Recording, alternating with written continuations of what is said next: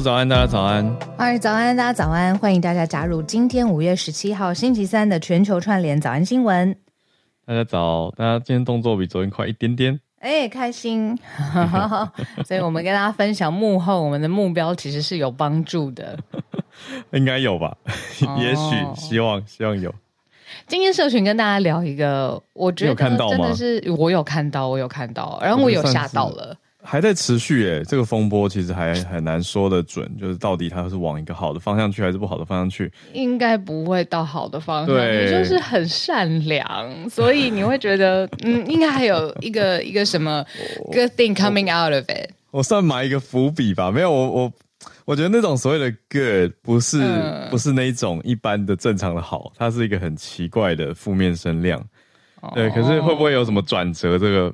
嗯，我我是看到一个有一些奇怪的现象啦。我们在我们在聊的是一个在社群上从昨天开始非常多人在关注，对一个话题是一家咖啡厅。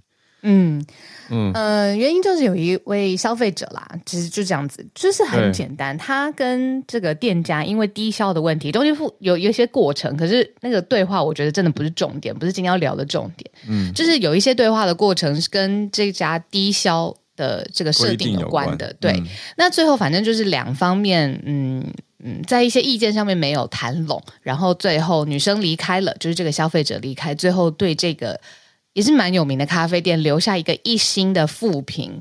那其实到这边我都觉得很可以理解，这是日常生活中都会发生的事情，也有权利你去，比如说进去一间店消费，然后你觉得哎，这个店好像不符合你的期待，然后你留 comments。好，那事情转折就发生在这边，就是这个店家从现在开始就在讲这个店家他做了什么事情。他受到一星负评之后，他开始把这个女生的私人照片，还有 IG，、嗯、还有甚至是帮这个女生一起当时在店里面讲话，一起一起沟通的这些闺蜜跟家人，全部都公布出来。只有他，因为后来还公布了影像。所以他是一个人，哦、影像对，还公布他们的监视监视器拍到的画面，所以看起来是他一个人进到店里面。那意思就是说，店家想要表达的是，其他人都是跟风，其他人都是听、哦、听了朋友的说法，根本没有来店里消费，就、哦、okay, okay 就连，所以他要一起骂啦。可是问题就是。他还把这些其他留言者的照片也去挖出来，对，全哦，原来是这样哦，我还以为是什么他的朋友，原来只是其他的留言的照片全部都写出来，而且就很不客气，就说，呃，对消费者说，你有权利评论店家，店家有评权利评论客人，呃，你来然后这样子消费不到我们店内的规定，我还让你吹冷气，倒杯呃倒杯冷水让你喝了再走，你以为我是什么？我是刑天宫哦，他就是这样子写。这样子。就很呛啦，而且我稍早的时候，嗯，我昨天晚上睡前看到朋友转发的，有出现在、嗯、哦，我们讲的这一切都是出现在店家的现实动态里面、嗯。那这家店，呃，我我我得我知道你跟我应该都在犹豫要不要讲店的名字，呃，就先不要好了，因为事件还在还在延烧哈，对，还在路上，对啊，对，就是出现在现实动态里面、嗯。店家昨天我看有，今天早上已经不见了。它呈现的是其中一个留言者，哦，是号称所谓的呃闺蜜好了，好，这位留言闺蜜的照片也被贴出来，店家还骂说你的眼妆我给一什么一颗星，就觉得我就没有跟到了，哎呦呀！可是我今天早上看已经没有看到，就不知道是超过二十四个小时，还是店家自己觉得不妥，就把它拿掉，因为这这的确是人身攻击啦。你说眼中也超超过当下的争议的范围了，完全超过。所以，他他就是太奇怪了，太奇怪了。但我问你一件事情，我觉得公布别人私私人的照片，或者是留下比较嗯，像你刚刚说的超过争议范围，甚至接近人身攻击的这个，真的真的会给人家比较有压力嘛？然后也会比较负面的观感。嗯、可是消费者可以评论店家，店家有没有权利也评论客人？如果当下他真的，嗯，这个方式当然是店家一定是认为。对，店家一定是认为这个消费者不合理，才会闹得这么大嘛。对，他就是很生气啊，他就是认为我觉得消消费争议内容还是稍微讲一下了。总之，店里面有两百块的低消内用的规定。你真的觉得是重要吗？好，没关系，你先说。两百块低消，然后呢？我我试着用一句话讲完，但是店里面的咖啡都一百一百四，所以最后消费者就想说：“哎、欸，那我加个六十块的饼干，刚好两百块就可以做下来。嗯”结果饼干卖完了，所以他也没办法，对，就没办法达到低消嘛。嗯、那店家就。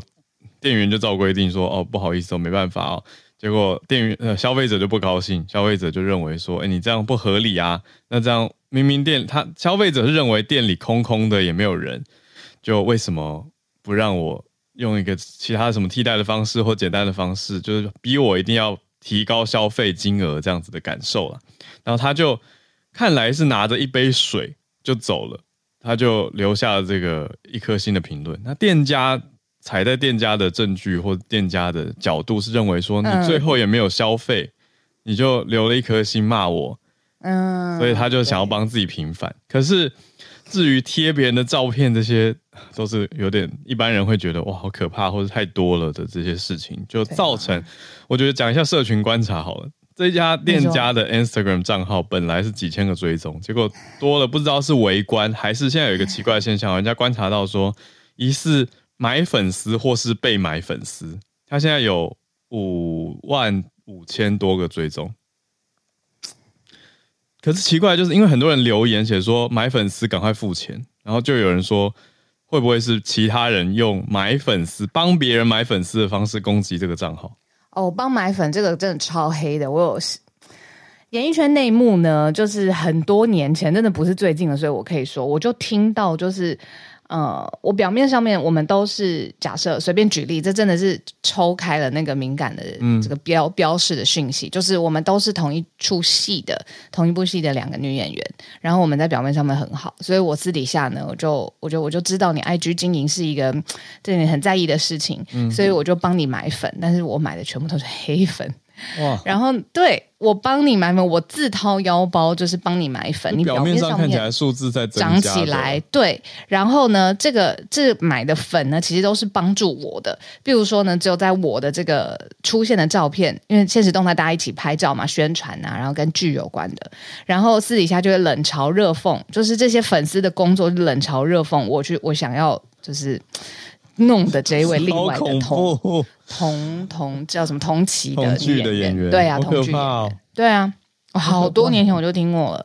嗯，帮买黑粉，这真的是有有可能的。对，就是表面上看起来好像粉丝数很多增加了，嗯、好像是好事，可是实质上这个账号的体质会烂掉，就是以后以后发文就是不会有什么真实的赞。嗯，或甚至就没什么赞，因为触及会被社群平台判定是不好的嘛，就认为说，哎、嗯欸，你这个粉丝是非实质互动账号，所以其实会变糟。就是以后这一家，如果如果啦，假设，因为现在观察看起来好像是被买的黑粉，就、嗯、不知道是谁买的。嗯嗯，对，那那以后这个账号的行销就会无效，那就会很恐怖。对，那但是当然这两天在风头上面，它的围观。吃瓜群众浪潮绝对是很多啦，所以这几天的数值应该是很高的。可是接下来就不知道会怎么样，所以这是我说的，哎，不知道事情会往什么方向发展。那如果爆出来说抓到谁买黑粉，会不会店家又可以反转？就是觉得这种社群的事情，不知道谁买黑粉，对，如果抓到是谁买，对啊，那又好像店家又是站在一个受害方，或你知道实际上。我们经营生意是不是也有话要说？这种这种角度，嗯、我觉得这种角度也许大家就可以接受。有话要说，应该非常可以理解，但怎么说？这真的是当下，你知道，不论是各种你知道公关的概念啊，或者是危机处理的概念，像聊天室就很很多网友他们说，其实两边都不对。可是你如果店家去公布客人隐私，这个会让人怕怕的。就是说已经超过，嗯啊、我说对不对？然后互相评论已经超过了，就是接下来的消费者会怕你这个店家。没错，没错，会觉得哇会被延伸。或是一种网络暴富的感觉，就、嗯嗯嗯、最一开始真的是一个单纯的，就是一位消费者进到店内消费，就是对规定感到不满意，就留了一颗心的评论，然后还如果真要讲延伸的话，就是这个评论者他也呼朋引伴啦，某种程度上他的朋友也来留了一颗心，但是这些朋友并没有来消费嘛。对啊，所以算是开始往外扩散战场。那店家不甘示弱，就用这种方式反击。可是开始用把照片挖出来，就就有一种哎扩散战场延伸的感觉。嗯嗯嗯嗯嗯，真的是日常可能发生在我们身边社群网络上面的战争。嗯。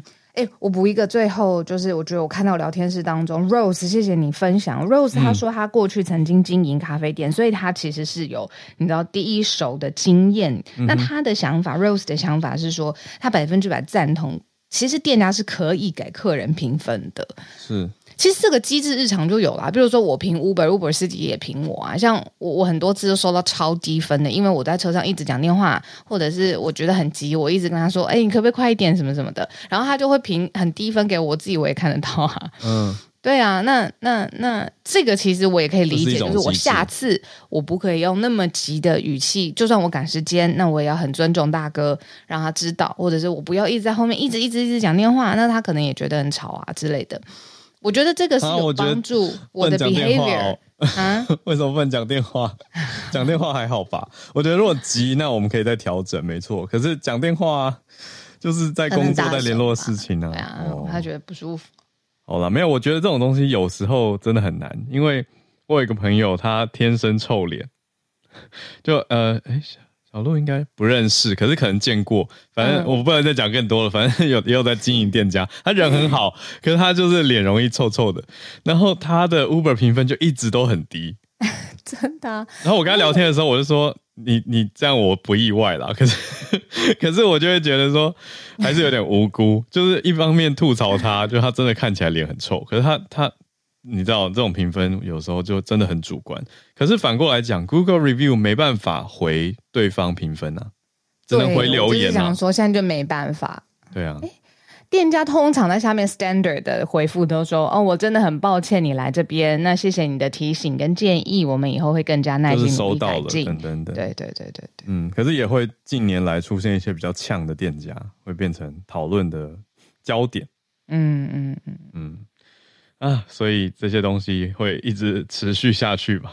可是偶尔出现这种，还是会让大家有一种哦哦哦，到底发生什么事情？也很多可以去观察跟思考的点。对啊。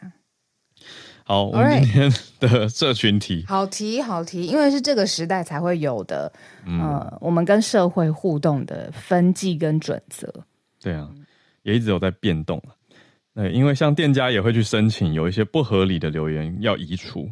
那 Google 也真的移除了一些哦，嗯、因为要不然你知道店家防不胜防，你是公开的，你在明处嘛，那你真的要讲说对你有敌意的消费者或者是其他恶意留言，他们在暗处，嗯、对啊，那怎么保护自己呢？这也是店家要面对的一件事情。好，那我们来盘点今天的几则没错新闻啦。好，来看到国际方面，好，我们就今天四个主题都蛮不一样的。那我们先从美国这边开始讲起哦。呃，美国的外交跟国防近期在海外的布局，美国的国防部长他讲到跟台湾有关，说很快会提供台湾额外重大的安全援助，重大消息来关心一下。在第二则则是欧盟这边的成员国批准了第一部加密货币的法规，那给了欧美，应该说英美增添压力，因为欧盟优先嘛，那在英美就在紧盯着看。第三题则是。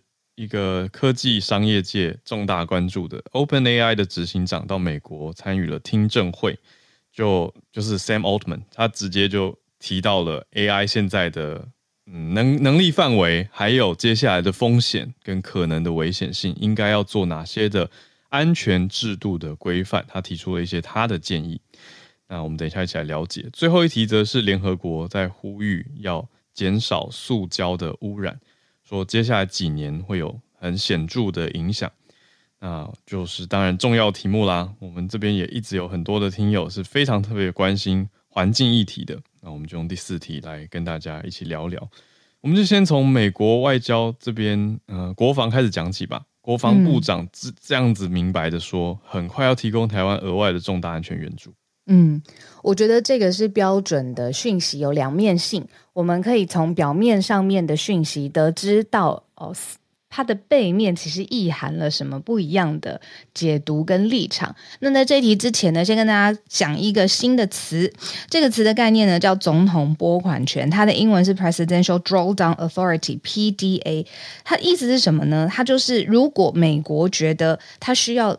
额外的、很快的提供另外一个国家安全援助，那总统他自己有一个这样子拨款的权利。嗯，那在过去，尤其是乌俄战争非常紧绷的时候，美国呢就曾经用总统拨款权向乌克兰呃提供武器上面的援助、紧急的军援。那大概有三十五次，价值五亿元的五亿美元哦，折合新台币大概是一百五十四亿元的武器。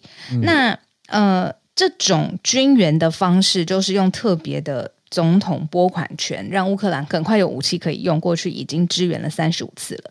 好，那这一次为什么跟台湾有关呢？那是因为美国的国防部长他奥斯汀，他 last name，他就说很快也会用同样的方式运送额外的重大安全援助。好，为什么会这个样子呢？我们记得早安新闻的时候有讲过说，说其实之前呢，我们已经讲过这一题是美国众议院，它有一个军推的委员会，嗯，它里面呢有去试着去看说，如果中共以武力犯台的结果到底是什么？它是以这个军推的呃主题去看说最后的结论，结果呢就凸显了台湾的重要性跟必要性。结果就显示有必要让台湾全面武装，嗯，而且台湾跟美国之间，美国需要加强生产长程飞弹，企业也需要经济影响做好准备。那我觉得这就是刚才我说的讯息上面的两面性。你一开始听到哦，美国马上要透过一个加速的管道，让总统直接拨款援助台湾，但是他为什么要这样子做呢？是不是因为兵推的结果会觉得说整个亚太的稳定性？也影响到美国的利益，所以美国才必须要这样子的支援。嗯，对啊，我我看到这个消息是大概两三天前就已经有媒体在揭露了。那呃，我方这边国防部长邱国正是已经有证实，可是现在最新的更新就是我们讲的是美方的军方，美国的国防部长他也对外说证实了这件事情，但是都还没有讲到非常明确的时间，哦，就只说是 soon。就就我们就只知道即将很快的会提供重大的一个安全援助，多重大就是小鹿刚讲到这个啊，五亿美元，这这么多的一个量要支持，嗯、那当然，嗯，我觉得就像你说的两面很多面啊，就大家也会、啊啊、也会有点担心说，对啊，你说美方这样子大动作，嗯，代表说预期接下来即将要有很大的迎战吗？或者是要面对到很大的考，应该说每天都有很大的考验啦。对，可是接下来是有特别重大的事件吗？为什么在这个时间点呢？或者是说，在整个太平洋地区，或者是现在拜登政府所定义的印太地区当中，他真的希望可以发挥呃影响力，然后来抗衡中国施加的压力。因为补充一点哦，这个是我们制作人他额外帮我们搜集到的资料。嗯、他说，接下来我呃拜登不是要出席这个七大工业国集团 G7 的峰会嘛？对。然后结束之后呢，就要直接去巴布亚纽几内亚，他是第一个。首位哦，现任美国总统去造访巴布亚纽几内亚，就是说他是为了在太平洋地区要投资盟友的关系，他要做出努力来抗衡来自中国的威胁跟压力。嗯，等于是我们把规格扩大了，看一下整个地缘政治的态势的话，嗯，美国不是只有在做刚刚讲到的 PDA 这件事情而已，而是跟密克罗尼西亚这一些国家，包括巴纽。要签署自由加盟协约，那背后的目的就是要抗衡跟中国的势力，等于是美国要扩大它在巴纽或者我们讲密克罗尼西亚这个地方的一些安全跟它的、嗯、呃盟友的规范，这样子的范围吧。对，所以我们拉了一个地图来看的话，就是美国在拉拢一个势力的网络，那跟中国做一个平衡。这是我们今天的第一大题。嗯。嗯，好，好，那我们现在转往欧洲来看一下非常不一样的题目，嗯，是讲到加密货币的法规。欧洲这边，欧盟的成员国批准是第一步。嗯、我们前几天才讲到，也已经欧盟有第一步的 AI 相关的法规嘛。嗯、那现在其实比 AI 更早成为热潮的加密货币的法规，却是在现在 制定完成。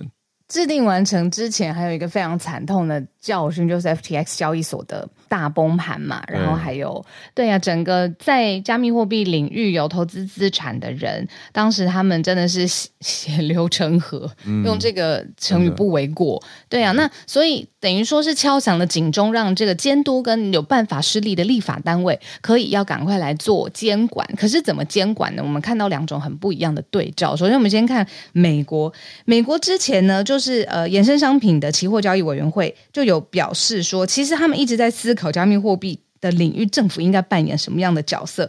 可是他说他们在思考的时候，有一点像在荒漠当中漫步。我觉得这个比喻好有趣哦，在荒漠当中漫步，意思是你 have no direction，然后不知道要去哪里，然后也无以计算，就是说，那你这样这样往这边走，对不对？这是美国的感觉，这是美国现在的想法。对，很不一样。那对照来看，就是不一样的事情是我们看欧盟，尤其是欧盟的成员国，现在呢已经是批准了第一个加密货币的法规。我们先讲欧盟定出来的这个，其实白话一句就是说要有执照，要交给欧盟来监管啊。如果要在欧盟的二十七国成员国当中发行、交易或者还要保护加密货币的资产。为了要做这些事情，你要做一个代币化资产或稳定币的公司的话呢，你就要先取得执照，所以是纳入监管的意思。对，那因为这些其实他们货币是全球流通的嘛，当一个就是说，呃，你看世界当中欧盟它的组织范围然后，二十七个成员国这么大的时候，它寄出这样子的第一步的法规，其实也会让其他的国家有跟进的压力，因为它不会是只是。他的这个正式的执照，这个合法的这个过程，呃，虽然申请到了，可是他的产品一直在全世界流通，有可能北韩的大妈也买啊，就是你不知道，对，对，所以其实很有可能会造成全球范围的影响力这样子。嗯，那刚才就说这是欧盟嘛，然后。英国又是另外一个一个态势，但是他们是监管大纲，没有像是欧盟已经有了决就是确定的法规了。对，他们从稳定币开始，然后再扩大到没有政府资产担保的加密货币，但是没有确切的时间表。就是说有这个 directions，但是呃，欧盟真是清楚多了。嗯嗯嗯，欧盟相对清楚。那反过来。被监管的这些加密货币公司怎么回应呢？他们目前是讲说，就是希望监管很明确，意思是没有要反对监管，但是认为监管要有一个确定性，所以让这个监管的细节要更详细吧。这是目前看到一些加密货币公司的回应，但对比下来，反而是这种欧盟的压力给到了英国跟美国这边来。就是诶，欧盟已经制定完喽，那相对的其他国家也要跟进了。就像我们刚刚讲的，英国它是一个大纲，它还没有很明确的时间点。嗯，那美国则是说荒漠中漫步。对，怎么会落差这么大的感觉？因为美国还在决定到底这个新的规定，对监管与否，那监管的对象适用范围到哪里？那他们是目前还是用现有的证券法来对加密货币的业务进行管制。曾经打着去中心化，就是我们不要政府与银行呃监管的这个旗帜出道的区块链技术，或者是从区块链技术衍生出来的加密货币世界，现在就绕了一圈，就最后回来还是要取得执照啊。嗯嗯，这是我的感觉。那真的比较不好吗？你如果站在保护消费者，我不希望受害的状态之下，我也希望我的政府可以做一些什么。嗯嗯，讲的很好，就是大家还有。我说的大家包括一般消费者跟政府机构，也都在看着这个技术在民间的状态跟使用情形嘛，还有它的发展，包括你说很大的 FTX 这个事件，所以这个监管的重要性就变变高了哦。本来大家可能会想法上是觉得说，哎、欸，自由啊，这就是一个去中心，还说我听到的是什么 Banking 4.0，嗯，对不对？就是说要改变银行独大的这种这种思考。嗯，可是现在看起来还是没有办法那么轻易的突破，还是要有一个政府单位来做一个大家信任的管辖单位。嗯嗯嗯，这是欧盟呈呈现出来的样子。那我们继续讲监管吧。对，美国也找了 OpenAI 的执行长到国会来听证啊，就是要从立法的角度来多了解目前 AI 的发展跟技术的风险。对。那这个听证会呢，其实大家应该不陌生，就在美国政治文化当中，听证会它的确是可以从民间，比如说他们想要理解的这个 Open AI 的呃企业呀、或是民间的这个角度，多拿取一些资讯作为立法或者是决定接下来政策的呃资讯来源。可是很多议员也因为知道这个呃听证会 high profile，大家都在。关注，所以呢，也把他们当成是政治资产，或者是呃，让自己被看见的一个舞台。怎么说呢？在这个大家嗯非常呃高度关注 OpenAI 的执行长，他到了这个听证会当中，其实呢，就有呃。议员吧，他用非常生动的譬喻，我觉得也很吸睛，让大家知道，其实他这个议员本身在发言之前，他是对这个 OpenAI 或者是呃现在的历史浪潮有了解，非常了解。对，讲的这个议员呢，他是来自于共和党籍的参议员呢，他叫 Josh Hawley，他就有说，哎，生成式的 AI 很像是。呃，人类历史上面最重要的技术创新，就像是原子弹会招来严重的结果。那他的警告跟他的譬喻，当然就是很生动嘛。那希望就是大家知道说，他其实是有在替他的呃选民，然后替他的呃这个大家关注的议题把关。可是这个执行长 Altman 他怎么说呢？他会认为说，他的譬喻是像是生成式的 AI，像是印刷机。并不是说是这样子，什么一跃而起的手机或是 Internet 的时刻，它是印刷机，他只是认为说可以改善跟创造工作，而且他认为他直接站在政府那一端，他就说监管措施其实也对于管理风险来说是很重要的。那他最担心的事情是，如果 AI 的模型被操控，呃，虚假的讯息传递这件事情是他最担心的地方。嗯，他在不止一次不同的地方接受访问的时候，都公开讲了这一件他的担忧。那我看到的是说，他呈现出来是希望跟政府合作，来一起防范这些技术出问题。对，所以他的他的姿态是，对的，我来找你们合作的，我是来跟你们谈，是让你们多认识，那我们来合作做一些嗯风控、风险控管的规范。那刚好平衡一下，你刚刚讲到的是一个共和党籍的议员 Hawley 他的说法嘛？那我觉得民主党有一位议员，他的做法也还蛮吸睛的。他在现场直接播了一段 AI 生成的录音，然后说：“你看这个内容，如果是支持乌克兰投降，或者是支持俄国总统普丁，他说这很可怕。”哦，对啊，他这个也很有戏剧张力跟效果，就现场直接播一段以后，再跟大家说这是 AI 做的，This is not real。这种感觉，然后就说：“你看，他可以做成这么危险，那奥特曼你怎么想？”对，奥特曼当然没问题，我们来合作，我们来一起找出一个 监管的方式，因为我也觉得他有风险。大概是这样，他是很明白，他没有要驳斥或是反对，啊、他就说他甚至还建议，对，因为他觉得危险，他甚至还建议美国政府要三个不同的计划，像是要有新的机构要成立出来。呃，特别为了监管 AI、批准 AI 模型建建立的新机构，然后再有一个建立一套安全准则的 AI 模型，就是我们之前一直讲的啦，AI 控管啊，A AI 呃独立的专家对于 AI 的模型进行审核，所以从人事啊、组织啊，还有就是 AI 系统本身，它都有提供建议，就是说美国政府那真的真应该做啊，这样。嗯嗯嗯，这是奥特曼他提个三。提的三个计划跟建议啦，对，批准 AI 模型，好，就是有一个专门的机构来做这件事情，啊、一个可能 AI agency、嗯、或是 administration，或一个新的什么部 AI 部 AI 局 AI 部。之类的，对啊，对 AI 一个新的机构专门在处理这件事情，还要处理规范，另外有独立专家学者来审核，嗯，独立专家学者。其实业界学 AI 的人有有了啦。其实这些年来，在我觉得大概从 computer science 这个领域最早开始有制定这个人工智慧等等相关的研究，所以相关的学者专家是有的。好，那除此之外，除了这三个，他也支持说要设立一个国际组织来做 AI 标准。他说，那有什么相关的潜力可循呢？就是管制核武是在国际上有相关的。单位组织的，嗯，嗯，那这是 Sam Altman，他目前呃最新这个在国会上面做了听证之后给的一些建议啊，各方的回应还在持续当中。嗯、那我们今天最后一个题目来到联合国好，我们等一下就要进 SMC 早科学，早科学了。对，嗯，那我们速速来讲一下，我们今天讲的是联合国，它呼吁什么呢？要减少塑胶污染，嗯、在接下来几年会非常的关键哦，因为这是他们发展的报告，就是说，其实环境污染浪潮当中，一次性的这种消费制品真的是造成太大的负担了。所以呢，世界应该怎么做？要一次性的这种塑胶性的。消费品的用量必须要减到百分之五十。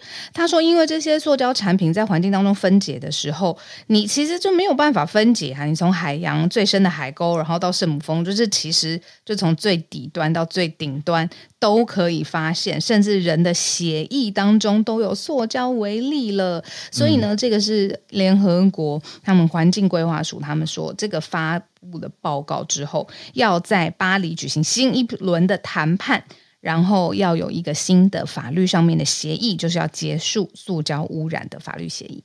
嗯，所以特别是接下来几年有设定一些目标，那现在看到的目标是说，希望明年之前可以达成这个结束塑胶污染的法律协议啦。那制定的目标是展望到二零四零年，希望在二零四零年之前可以把塑胶污染的总量。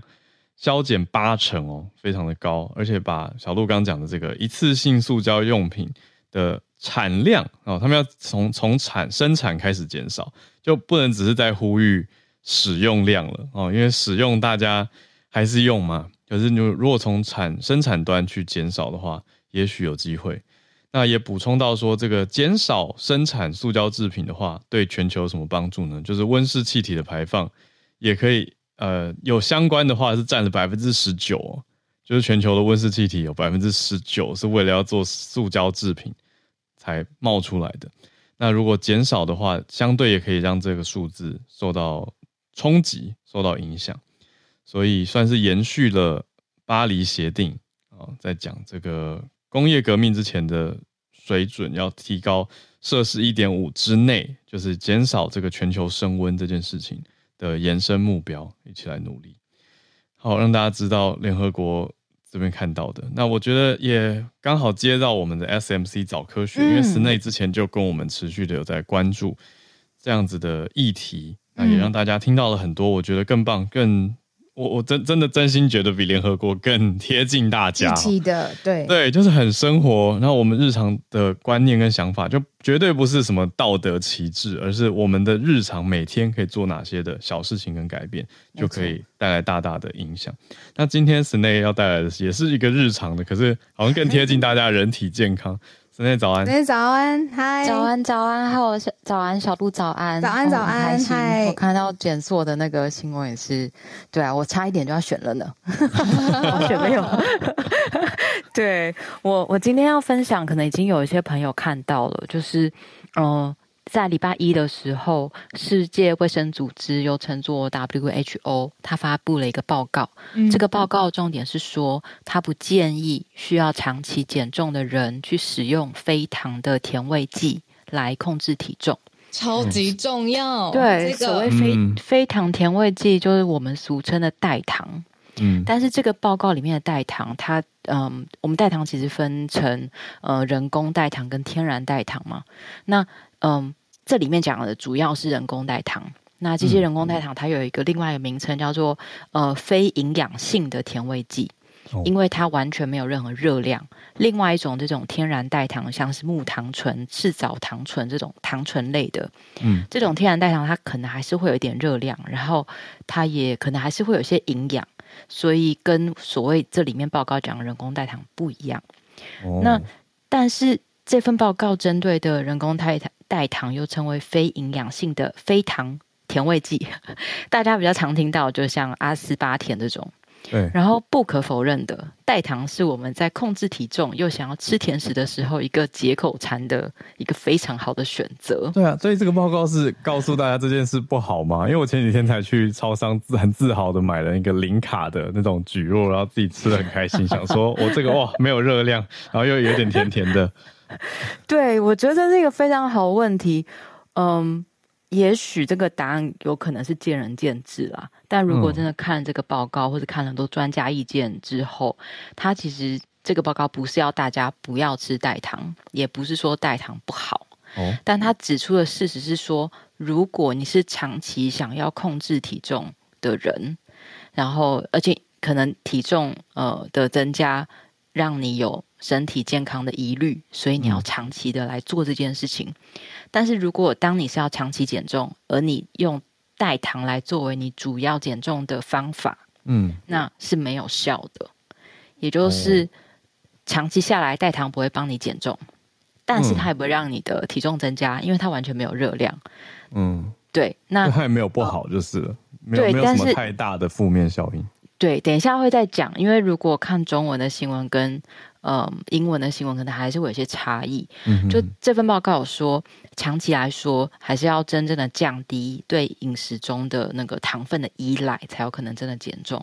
不过过犹也不及，嗯、所以完全不吃糖类，长期来说对身体也不一定会好。但是多吃呢，其实是呃，已经现在看到很多不好的结果。嗯，这里面有提到很多，就是如果是儿童要减重的话，那真的要建立的是从小的健康饮食习惯，就是让大家从小就不要这么习惯糖类，甚至不是用代糖去减重。哦、那 WHO 报告，它其实根据过去研究人工代糖跟提供体重控制有关的科学研究去重整呃综合整理出来的。嗯，那结论呢？就是我们刚刚讲了，它人工代糖不具有营养价值，对但是然后它也呃不是我们必须摄取的营养素，嗯嗯，而且它没有办法长期仰赖代糖来作为减重，但短期可能有效果。嗯，那这个报告有个例外，他说这份报告不适用于患有糖尿病的病人。嗯。理由是，这里面这个报告里面使用所有研究都没有纳入糖尿病的病人作为受试者。嗯，也也就是说，如果你是糖尿病患者的话，嗯，你还是就是跟着医生的建议做。这个报告建议并不适合你。嗯，我觉得要另外提的是说，这个报告发布的时候有一个重点，他提到。嗯，这个不要做，不要使用代糖作为长期减重方法的建议，是一个有条件性的建议，它是 conditional 的。嗯，意思说，这个建议在不同的国家，它要变成实质的政策或是健康建议的时候，嗯、必须要针对不同的族群、不同的年龄组来讨论。嗯、也就是说，这份报告它不是告诉我们每一个人说，嗯、呃，就是不是叫我们每个人怎么使用代糖，它甚至不是一个安全建议，它不在，它不是在告诉我们使用。代糖不安全，嗯，但是他告诉我们的事情是，呃，例如说这个国家的政策的，嗯、呃，制定者，或是，嗯、呃，在呃健康医疗里面，呃的工作的人，或是他是做健康研究的人，他告诉你说，现在我们看到的这个结果长这样。再来就是人工代糖跟天然代糖的种类非常非常多，嗯，不是每一种，例如说比较新发展出来的，不是每一种都累积到足够的研究资料。但是这个是我们目前看到的，嗯嗯。对，所以他意思是这是一个综合性的研究报告，那比较是我觉得提高大家对于代糖的意识跟关注，对，而没有要直接说好或不好，或者叫大家吃或不吃，因为还要看不同的年龄跟不同的呃族群来做建议。就有一个很重点，就是如果你是要长长期减重，而且你是需要减重才可以获得身体健康的人，嗯、不要依赖代糖。嗯，它不会增加你就是减重的成成功性，我觉得这个是这个报告最重要的。嗯、那在新闻里面会看到说，哦，这个报告告诉我们说，吃代糖会增加罹患第二型糖尿病或是心血管疾病或中风的风险。嗯，但是，嗯，我们就要再次强调，就是。这个风险增加，这些风险增加研究都是观察性研究。就我们之前讲过，嗯、相关研究是 A 这个因素会跟 B 这个因素有关，哦、但不一定是 A 造成 B。对，也就是说，长期吃不是对，就是长期长期吃代糖，并不会增加你获得心血管疾病或是第二型糖尿病的风险。那英英国 SMC 其实他们有邀请专家对这份报告给一些评论。嗯，这个专家就有提到，他说，其实像心血管疾病，或是第二型糖尿病，或是中风这些疾病的发展进程啊，都跟肥胖跟高 BMI 值有关。嗯，也就是说，很有可能这些需要长期控制体重的人，他本来就有更高的风险会得到这些疾病。嗯嗯，所以这些那这些族群也是会长期使用或是仰赖代糖的人。嗯，也就也就是我们会看到说，哦，长期摄取代糖跟这两种疾病的风险，呃，增加有关。但事实上是，呃，因为这个族群跟这个风险本来就有关系，不一定是因为吃了代糖。对，所以这里面在讲的是说，呃，如果，呃，我觉得他又回到最原先讲的那件事情，说如果你是要，嗯、呃，减重。以至于你可以不要得到心血管疾病，或是呃不要得到第二型糖尿病的话，那你不要依赖代糖。我觉得这个是这个报告告诉我们最重要的事情。这样子，嗯嗯。但是如果去看新闻的话，有可能会看到大家说哦，吃代糖好像会增加嗯健康风险。但其实我觉得真正的重点是，如果你是要长期减重，为了身体健康好的话，那不要依赖代糖。我觉得，但是短期它也许是有效的，因为毕竟它没有热量，它又可以解你嘴馋，也不用因为我今天 吃了吃了这个，然后就觉得好像它会增加我的健康风险。至少现在是呃没有这样子的证据，但是我们应该持续的关心，嗯、如果有这样的证据，希望可以第一时间让大家知道。嗯嗯，哇，我觉得今天 Sanee 这一题分享超重要，这完全是当初。呃，我刚好也想要邀请 Sanee 来常驻我们每个星期三最重要的原因，就是我们在呃报章媒体上面看到的新闻的标题，其实跟你正式去解读或是认识一个科学研究报告当中，其实很多时候都有落差。那因为我们没有严谨的科学训练，不知道怎么样去真的去理解一份报告的时候，就很容易被带走，被新闻标题。误导了。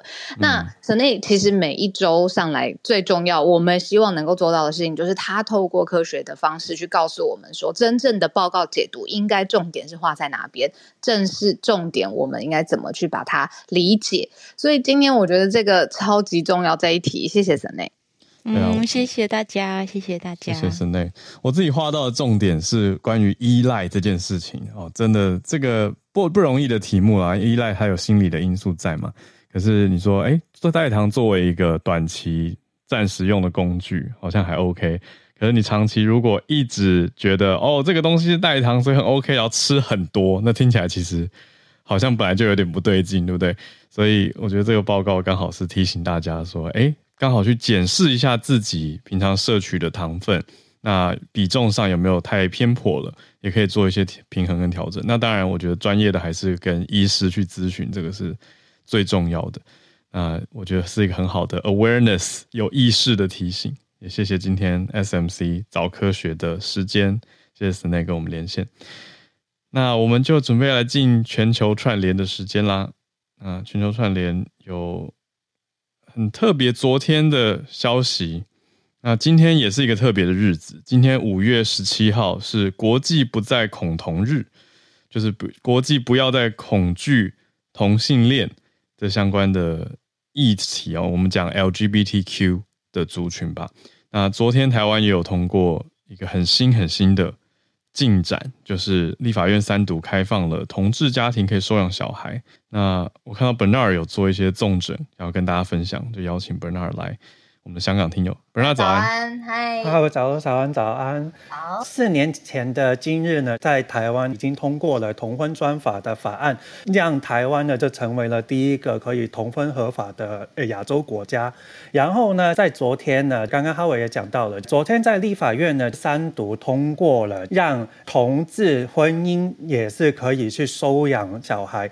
但其实，在之前的话呢，在同志的婚姻里面，他们双方是。只能收养自己亲生的小孩，不能收养跟自己血缘无关的小孩。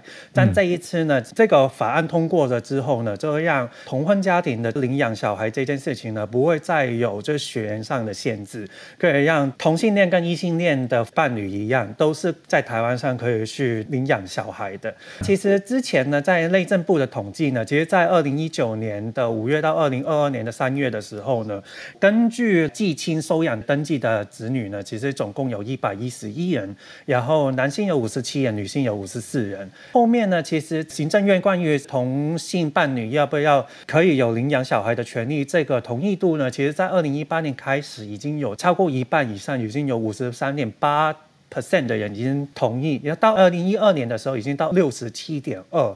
所以在这个同婚之后呢，其实大家对于同性伴侣在领养小孩这件事情呢，已经是比较开放了。这态度有在变化。对，因为其实以前可能我听到我的朋友以前想要小孩的话，真的是他们要花很多钱，要花个已经都不知道是五六七百万，要去外国去做代孕这样子。对，所以其实代孕也其实也不容易，要让小孩真的是能够在代理孕母上面能够生下来，其实也要很大的时间，也要很大的就是钱很贵，心里面心里面也是有很大的痛苦。所以其实真、嗯、对，对，所以这个法案通过的其实。是可以让同志的伴侣们呢，也是可以在台湾也可以领养小孩，有抚养小孩的权利。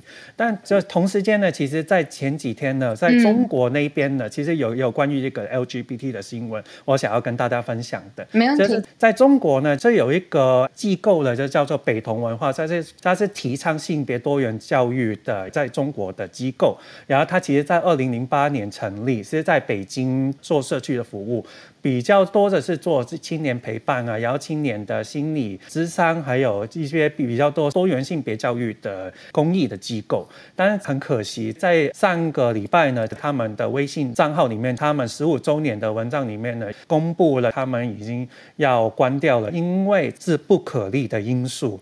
其实，在之前二零二零年的时候，在中国对于多元性别这个事情已经有很多的压抑，像是当时候的上海骄傲节已经。那个时候就停办了，然后后面其实有很多中国大学的一些 LGBTQ 的社团的微信号也是被到封杀，所以其实大家可以再慢慢看到说，在中国这边的话，越来越多保守的力量让这个 LGBTQ 的文化其实慢慢被压缩当中。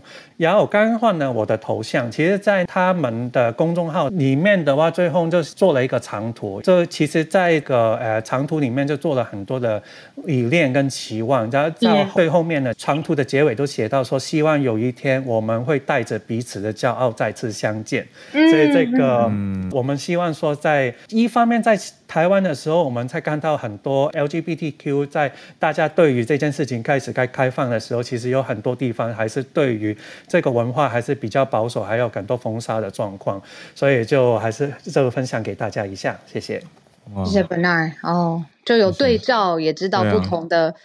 呃，享受的程度、自由的程度、做选择的程度都不一样。嗯，对，刚刚 Bernard 讲到的北同全名是北京同志中心，现在因为不可抗力的因素停止营运了。嗯、哦，所以在五月十七号这个日子关注这两个消息是很有感叹的。嗯，有非常大的对比、哦。照对啊，嗯，对啊。聊天室，嗯嗯，有朋友说说，呃。很喜欢，也很开心这个新闻。希望每个孩子都可以不用在育幼院长大，可以找到好好爱他们的家庭，不论这个家庭组成是什么。嗯、对啊，嗯，好，谢谢听友的留言，对、啊很，很感性。对啊对，那在这个日子也是很特别的一个时间点。那我们再继续连线，来跟 Joey 连线。Joey 关注 Joey 早，影视相关的消息吗？Joey 早安。Hello，奥黛陆赫本以及奇异果博士早安。早早是早的。今天跟大家分享一个可能，如果人生在美国可以把握时间的一个新的一个新创。那这个之前有跟大家聊到 Fast TV 啊，那 Fast TV 里面比较有名的其中一家叫 Pluto TV 冥王星电视，它其中一个创办人现在开了一间新的公司叫 Telsey，那最近要尝试一个新的商业模式哦，这个商业模式是他现在打算送给呃前五十万订阅的使用者一组。免费的电视，那这个所谓的一组是什么呢？嗯、是它会提供你一个五十五寸的四 K 荧幕，跟一个九寸的小荧幕，跟一台 soundbar。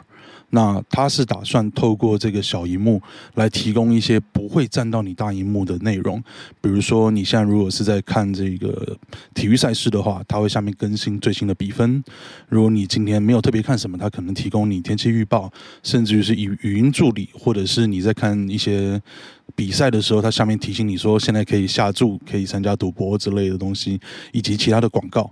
那他希望透过广告分润的模式来赚到你的电视的成本，以及营运它整一个系统的一个基本的成本。那比较好玩的地方是，当初 Pluto TV 现在已经被并到派拉蒙旗下了，那用很便宜的电视来进行这个商业模式，其实也已经不是新的消息。当年呃，逃亡的乐视电视的创办人一开始他们提的乐视。然后后来的小米电视被人家抱怨说，我从开机到开始看节目要花一百六十秒的广告，我才能开始看，这些都为人诟病非常多年，也让这些商业模式最近都受到挑战。可是他反而想要在北美开始尝试这一个新的方式，而且提供的还不是便宜的烂电视，是五十五寸四 K 双荧幕，然后还加 Soundbar，也就是说他。有一个很高的信心，认为说，现在在各大串流平台自己持有成本太高的情况下，会大量的导一些内容到 Fast TV 相关的领域来，让他对于这个这个商业模式的信心非常的高哦，所以他才敢尝试这个。嗯、那细节大家可以自己去他的官网去查，他那个官网现在的网址叫 freetelly.com。五十万台预约，如果你现在预约，它好像是夏天开始出货，那不知道大家抢不抢得到这个额度哦？可以看尝体验看看它这个服务到底做的怎么样。那也顺便补充一个昨天的消息，昨天刚好有提到那个 Twitter 新执行长 Linda，他之前也是从 NBC Universal 过去的嘛，然后。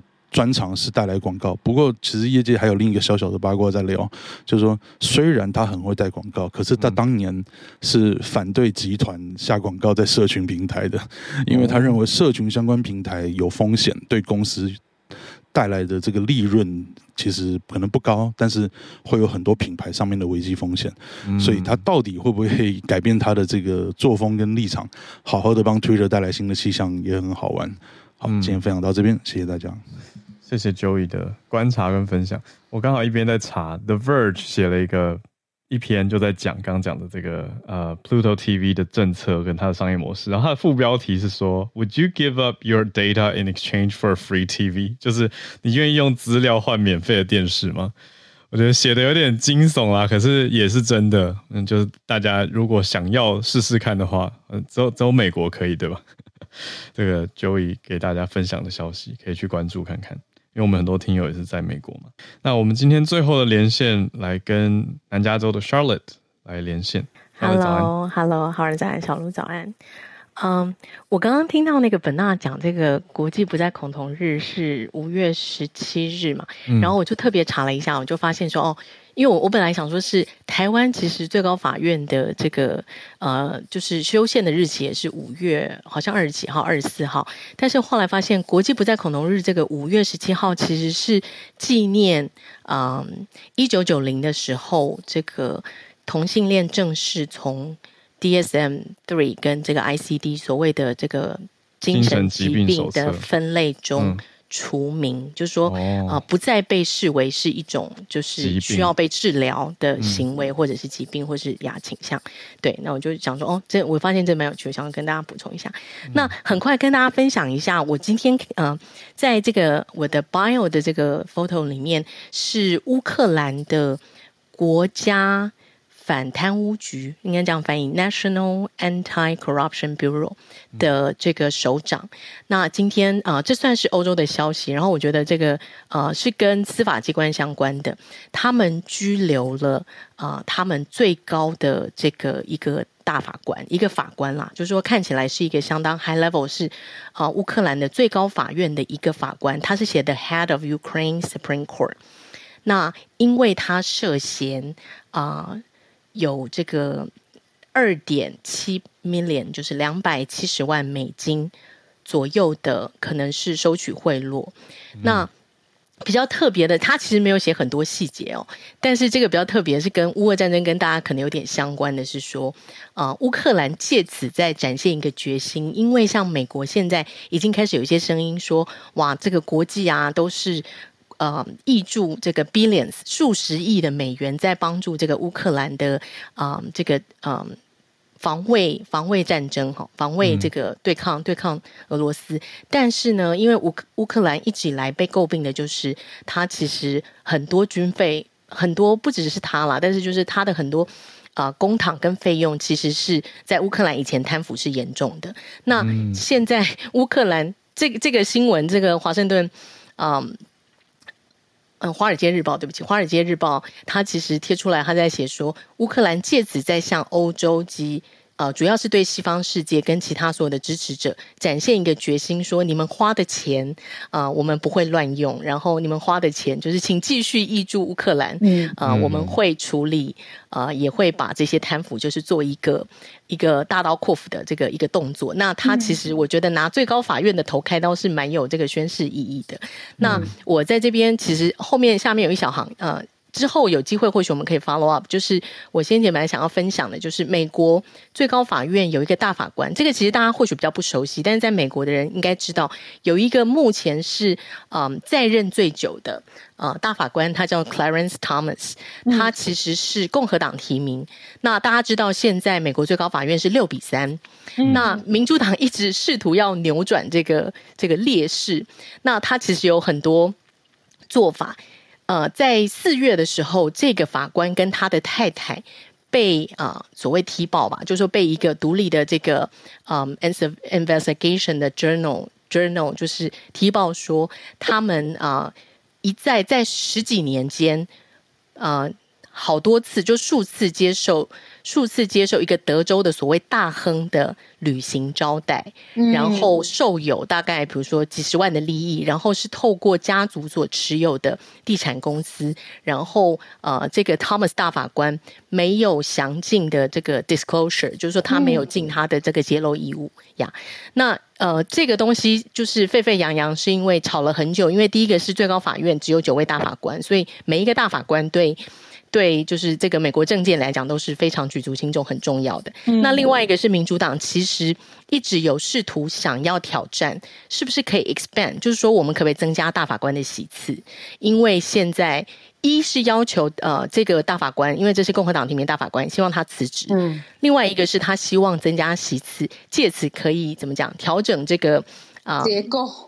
对结构跟比例，，yes yeah yes yeah，那这个都是目前他们正在攻防的。然后参议院现在正在要求这个法官跟他的夫人 Ginny 啊，还有他的代表要呃能够接受调查跟接受质询这样，然后对他的揭露事实跟这个伦理守则要做一些解释这样。那后续如果再报道，我再跟大家分享。嗯，这是我今天这很重要啊，谢谢 Charlotte。嗯，感谢 Charlotte。很难想象这个大法官席次如果真的改变的状态到底是什么，因为已经这么长的时间了嘛。然后我们也知道他这个、嗯、这个保守派的法官啊，或是比较稍微比较往前改革进步的思想，那个比例上面如果一悬殊，不知道或者一改变，不知道对于这种有争议性的，对啊，嗯，对，后续蛮会想 follow up 的，嗯，谢谢 Charlotte，感谢 Charlotte，就持续来跟大家。更新这些重要的法律相关的新闻，那影响的法规的制定跟社会的变化嘛，还有社会上的一些风气，那就反映了社会的时事。我们今天的礼拜三全球串联早安新闻就在这边告一个段落，也谢谢我们 Bernard、Joey 跟 Charlotte 的全球串联，还有 SMC 早科学的时间。我们明天早上再跟大家见面，那一样再次预告，我们礼拜五会有一个专题节目，啊，都会继续的陪伴大家。那小鹿明天不在，所以明天会是我跟大家在一起，我们就明天见啦！大家有个愉快美好的周三，好，我们明天见，大家拜拜。